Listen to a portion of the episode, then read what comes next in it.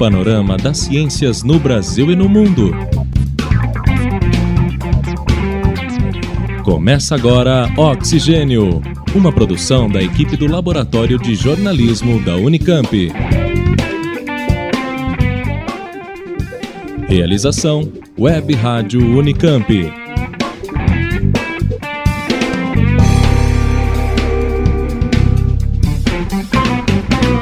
Olá, tudo bem por aí? Aqui é Patrícia Santos. A partir de hoje, você acompanha o programa Oxigênio, uma produção do LabJor, Laboratório de Estudos Avançados em Jornalismo, e da RTV Unicamp. Esses são os destaques de hoje. A entrevista de hoje é com o pesquisador Gabriel Monteiro sobre a ciência brasileira produzida na Antártica. Ele também vai falar sobre como tem divulgado esse tema até no metrô de São Paulo. Você também vai conhecer os mini cursos em biologia abertos para todos os públicos e um evento em Goiás que está com chamada aberta para trabalhos em arte e cultura visual. A sessão de curiosidades é sobre o Dia Mundial das Doenças Raras e tem ainda resenha sobre a peça Insubmissas Mulheres na Ciência. Agora você fica com Kátia Kish e Carolina Medeiros no Boletim de Notícias. Notas de Ciência.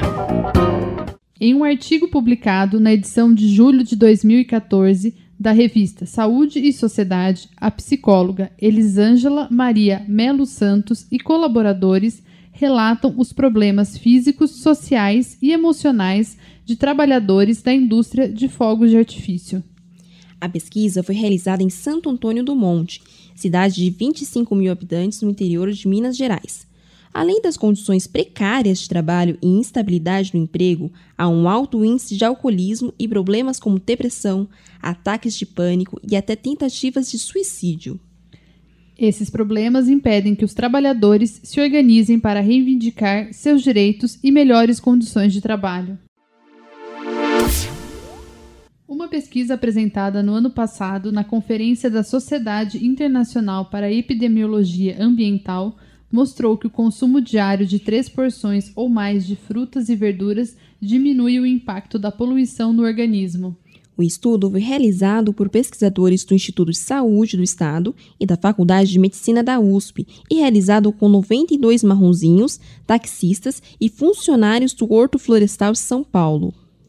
O exame de sangue mostrou que sinais de inflamação subclínica, sem febre ou outros sintomas aparentes, eram menores nos voluntários que comiam vegetais regularmente. Um levantamento realizado por pesquisadores da Fiocruz com galões de 20 litros comercializados no Rio de Janeiro mostrou que metade das 80 amostras apresentavam contaminação por bactérias causadoras de doenças como infecção urinária e inflamação da pele. A pesquisa publicada na edição de abril de 2014 da revista Ambiente e Água, em um quinto dos garrafões, as bactérias eram resistentes aos principais antibióticos existentes no mercado. Os autores sugerem que os fabricantes tomem mais cuidado na higienização das embalagens retornáveis. Hoje, as redes sociais têm um papel de destaque nas manifestações públicas e até impactam no debate sobre esses movimentos. Confira o que o sociólogo Marcos Nobre fala sobre esse tema. A reportagem é de Carolina Medeiros. Em junho de 2013, as ruas de diversas cidades brasileiras foram tomadas por milhares de pessoas que, de diferentes maneiras, buscavam manifestar a insatisfação com a postura do governo em diversas áreas. Desde então, muitas outras manifestações populares têm ocorrido em todo o país e, em sua maioria, organizadas através das redes sociais. E assim, as redes sociais passaram de canais de comunicação para protagonistas de manifestações públicas. Sobre esse papel que as redes sociais desempenham, o professor Marcos Nobre, do Departamento de Filosofia da Unicamp, explica que as redes sociais promovem um debate baseado no convencimento a comunicação ela era unidirecional. Quer dizer, a, a pessoa, o máximo que ela podia fazer, se ela discordasse de uma reportagem no rádio, na TV, no jornal, era escrever uma carta. Agora, o que a rede social te dá é a possibilidade de um debate em torno é, do que são é, as propostas.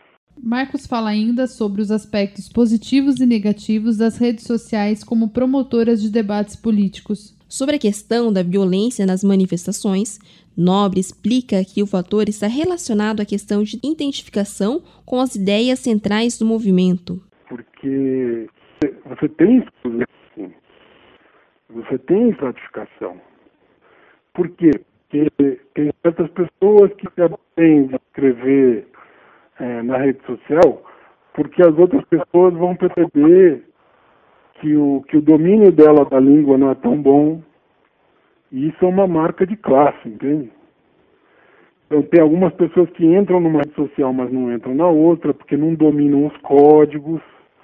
Mas são pessoas que conseguem, dentro do seu grupo, na verdade, dentro da sua classe social, se comunicar, porque sabem que não vão ser discriminados por isso. Um bom exemplo são os 136 eventos criados no Facebook somente em junho de 2013, convocando pessoas a participarem de manifestos em diversas cidades brasileiras, além de outros 47 criados no exterior, e dos mais de mil compartilhamentos que diversos vídeos tiveram. São três tipos diferentes de violência e que têm é, razões e causas muito diferentes. Eu acho que a violência black bloc ela é uma resposta direta à violência policial. A violência entre os manifestantes na rua é demonstração de uma democracia ainda pouco tolerante, ainda pouco democrática. Ela não teve espaço para se manifestar até hoje no Brasil muito profundo. Quando às vezes ela surge, ela surge dessa maneira violenta. Assim, de um manifestante hostilizar o outro porque tem uma bandeira de partido. Esse é um outro tipo de violência. Embora ainda tenhamos muito a aprender sobre redes sociais e a melhor forma de usá-las, e assim evitar que as manifestações deixem de ser legítimas e pacíficas, muito já foi realizado através desses canais de comunicação.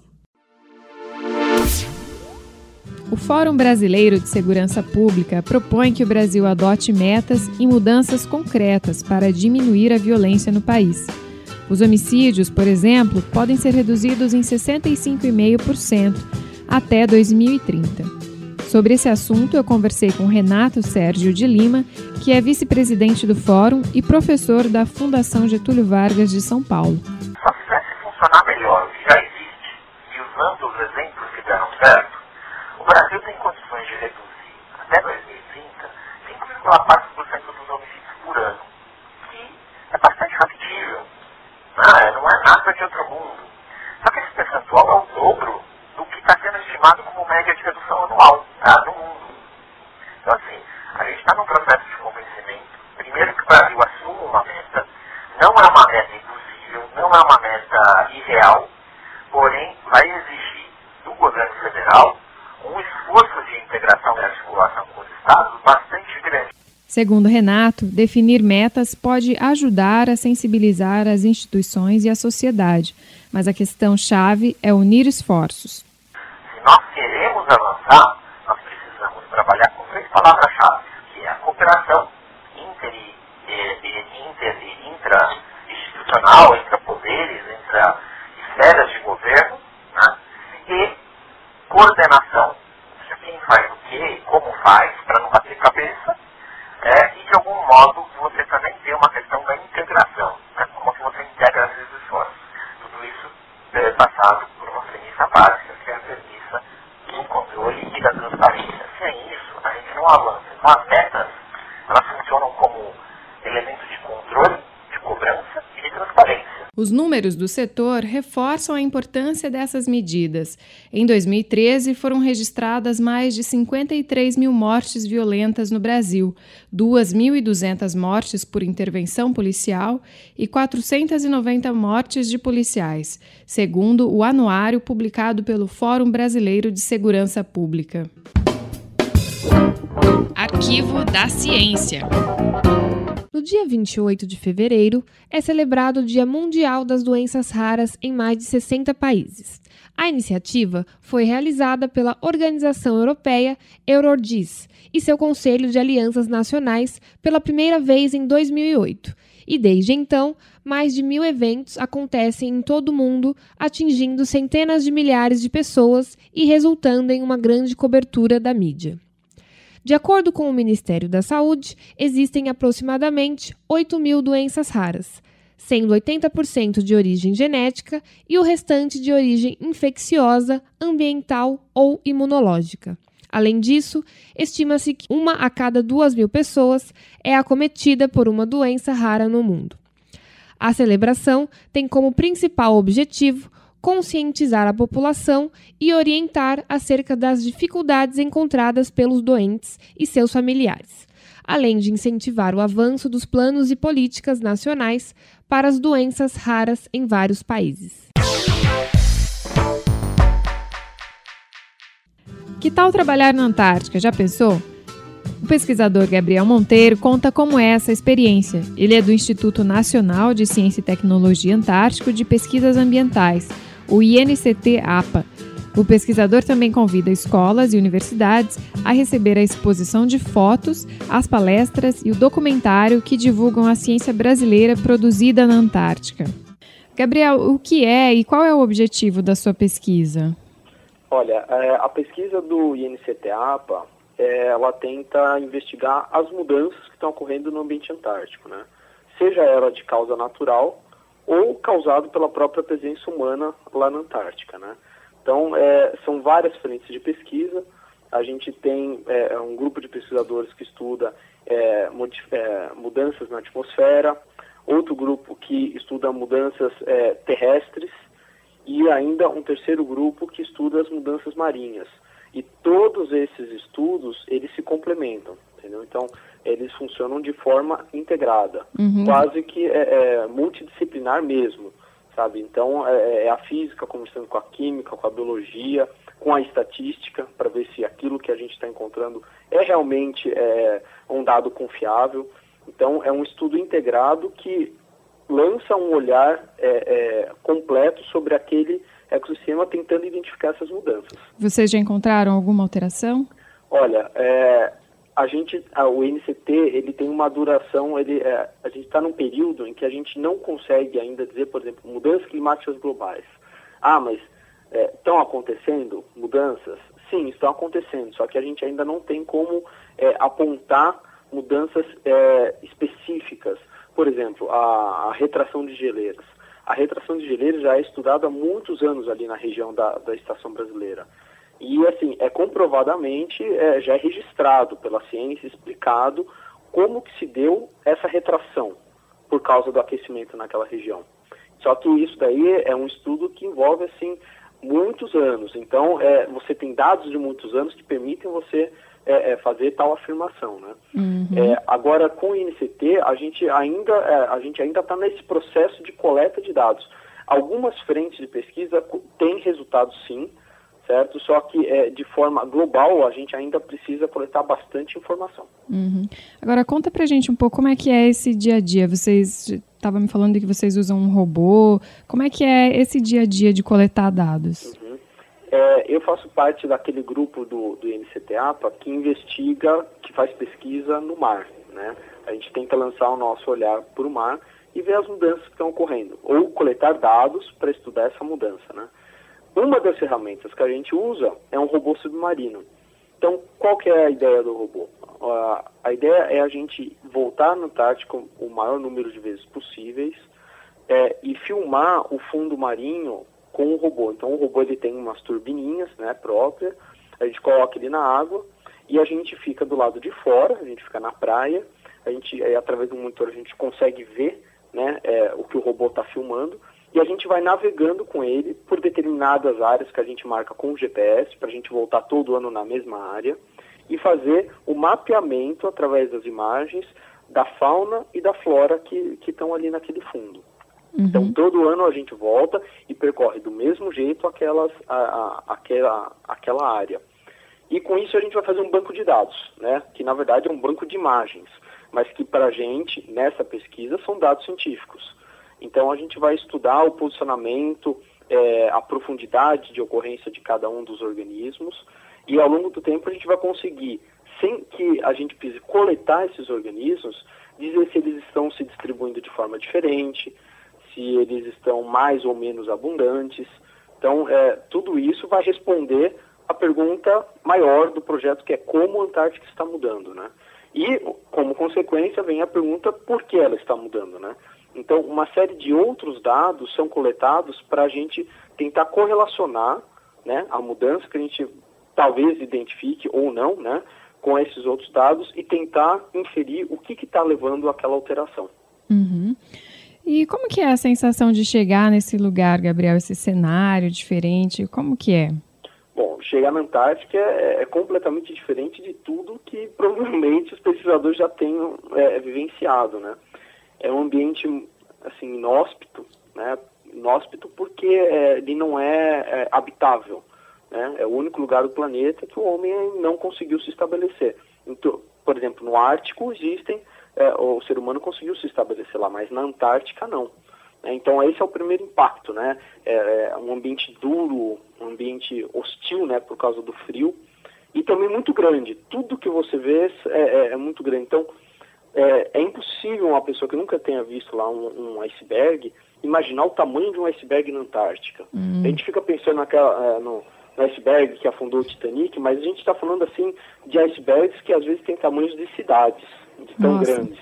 Então você sair assim da é, olhar na janela do navio que vai te levar até a estação, né, que é o primeiro contato que a gente tem ali com o ambiente marinho mesmo, é, antártico, e ver aqueles icebergs enormes é um choque, assim.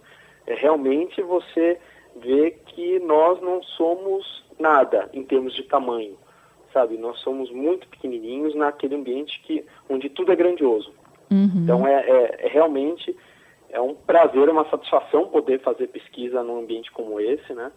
E ao mesmo tempo que a gente tem a, a perfeita noção de que nós somos minúsculos, vem a, a, é, a reflexão né, de como minúsculos a gente está conseguindo alterar todo o planeta e identificar alterações dessas alterações, inclusive na Antártica. Uhum. Né? Então é um sentimento meio, é, é, é meio bipolar, sabe?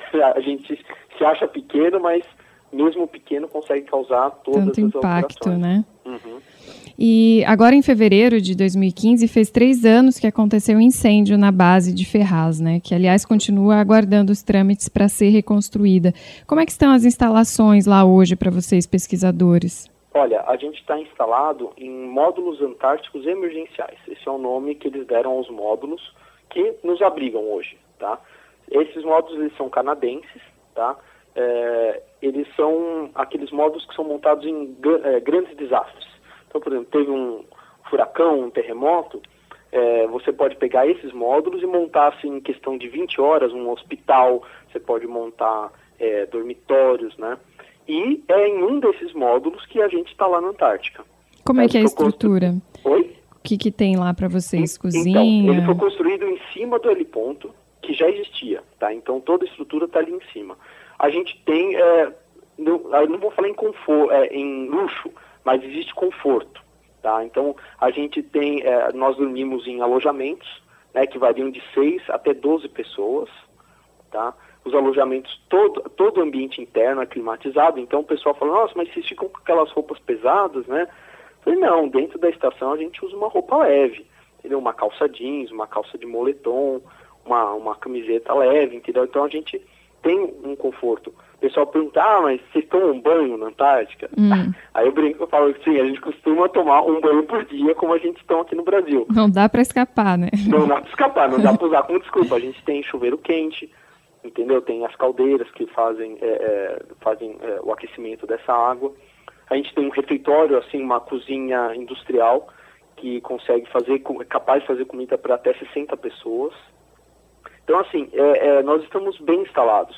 Mas, claro, a gente tem que entender isso como uma fase temporária, né? Não dá uhum. para ficar sempre no módulo emergencial.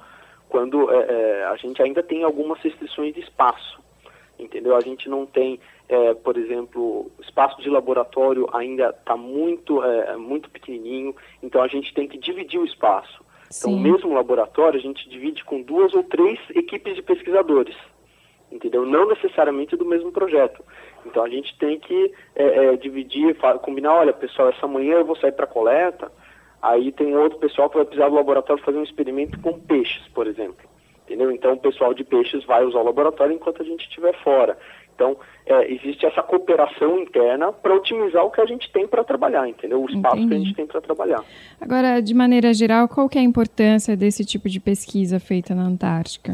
Certo. É, a importância tem, é, eu vejo por dois lados, né? O primeiro lado da ciência, que a gente está é, formando pesquisadores, né? A gente está produzindo conhecimento científico em um dos ambientes mais extremos do planeta.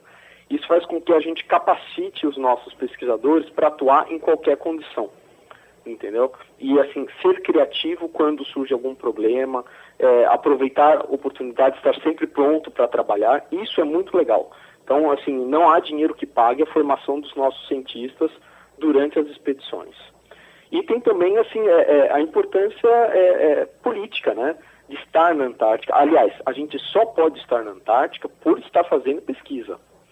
Esse daí, é, é o Tratado Antártico é, tem uma determinação clara, que só pode, a presença é, do, de outras nações na Antártica só é permitida mediante a construção de conhecimento científico. Né? Então, a gente só está lá por causa da pesquisa.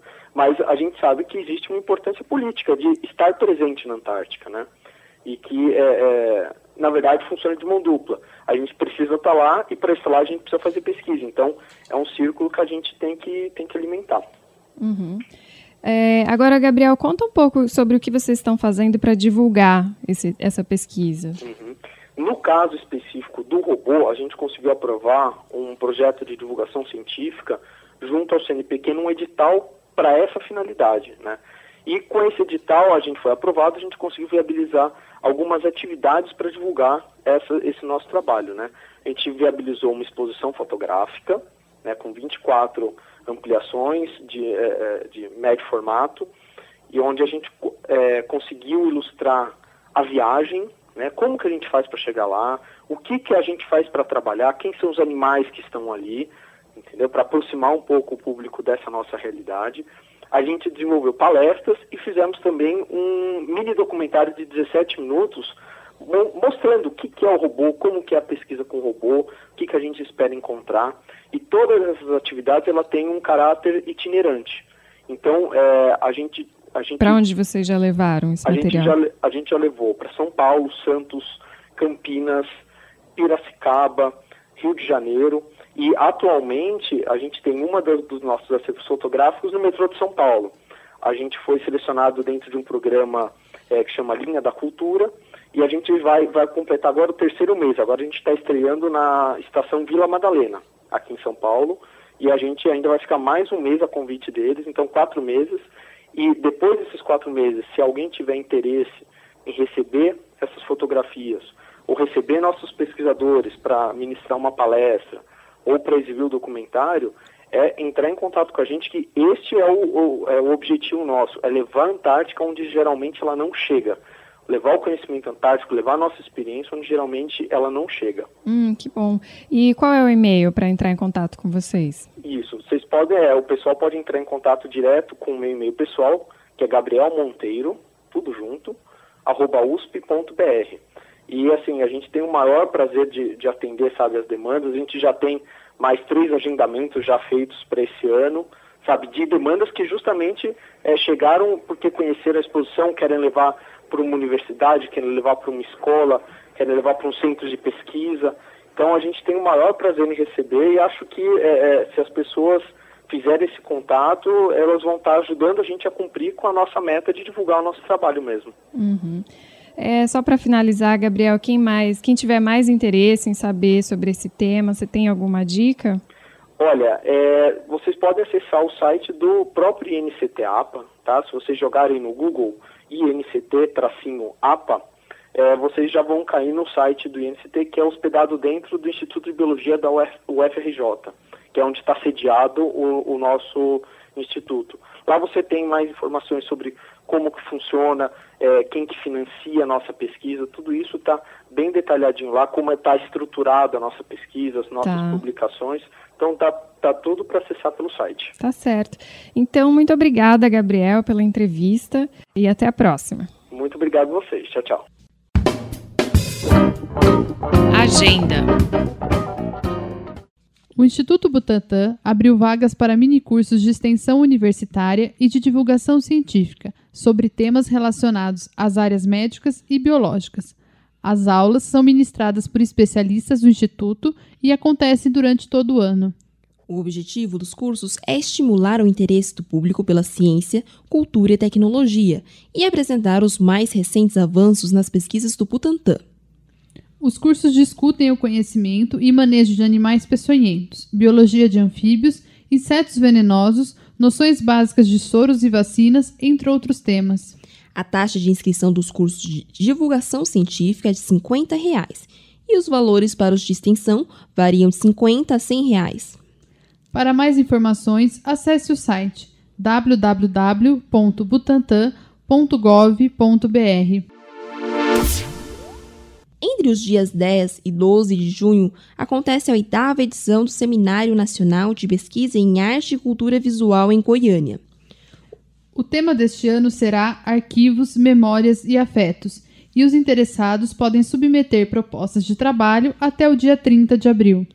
O evento é organizado pelo Programa de Pós-Graduação em Arte e Cultura Visual da Universidade Federal de Goiás.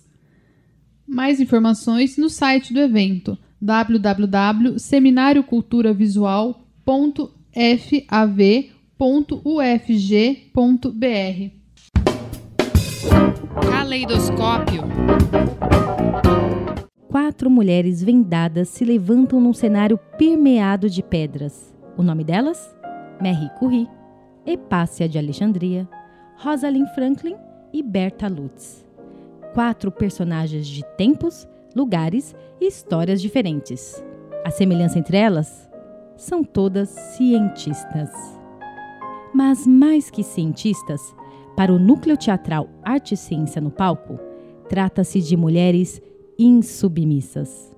E este é o nome do espetáculo que está em cartaz no Ágora Teatro, em São Paulo, até o final de maio.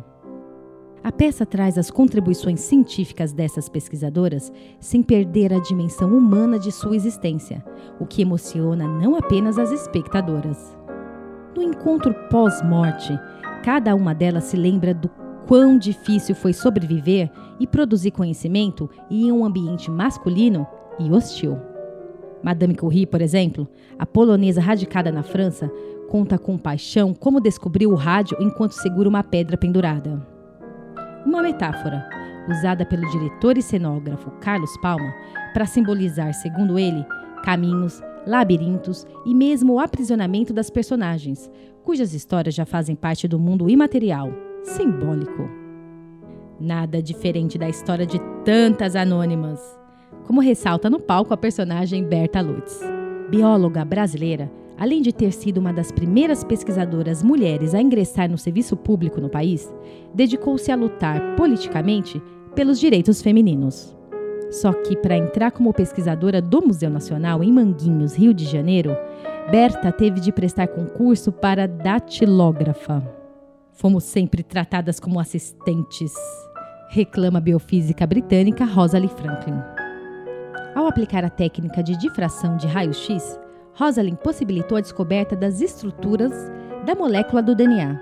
Pesquisa que anos mais tarde, depois de sua morte precoce por câncer, rendeu o Prêmio Nobel de Medicina a seus colegas de laboratório. No entanto, a contribuição pioneira da pesquisadora para a descoberta da forma helicoidal do DNA não foi mencionada por seus colegas premiados. Outra personagem que põe em cena sua história é a filósofa e matemática Hipácia de Alexandria, apedrejada e assassinada por uma multidão de anônimos cristãos por volta do ano 400. Num diálogo ficcional com sua criada, Hipácia se nega a fugir ou a procurar ajuda masculina. Prefere se entregar aos fanáticos depois de ver a sua tão preciosa biblioteca ser destruída. Em cena, a única presença masculina é de uma voz em off, a voz do autor, o dramaturgo Oswaldo Mendes. Sou eu, quer dizer, elas assim, o cara que reúne quatro mulheres, depois não sabe o que fazer com elas, é um autor. Era eu, quer dizer, tinha um momento, chegou um momento que eu não sabia o que fazer com elas. O espetáculo Insubmissas, Mulheres na Ciência, ficará em cartaz até 31 de maio no Ágora Teatro, em São Paulo. Sexta e sábado, 21 horas, e domingo às 19 horas. A entrada custa 40 reais, inteira e 20 reais, meia. Para mais informações, consulte a fanpage da companhia Núcleo Arte Ciência no Palco da Cooperativa Paulista de Teatro. É isso, a gente fica por aqui. Para falar com a equipe do programa, o e-mail é oxigênionoticias@gmail.com. Coordenação Simone Paloni, produção e reportagem Ana Paula Zagueto, Carolina Medeiros, Janaína Quitério, Kátia Kishi, Patrícia Santos, Roberto Takata, Tatiana Venâncio e trabalhos técnicos de Jefferson Barbieri e Vitória Monte. Até a próxima!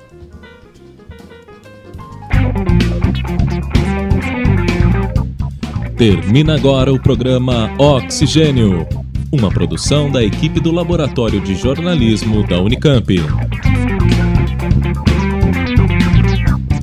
Realização Web Rádio Unicamp. Continue com nossa programação.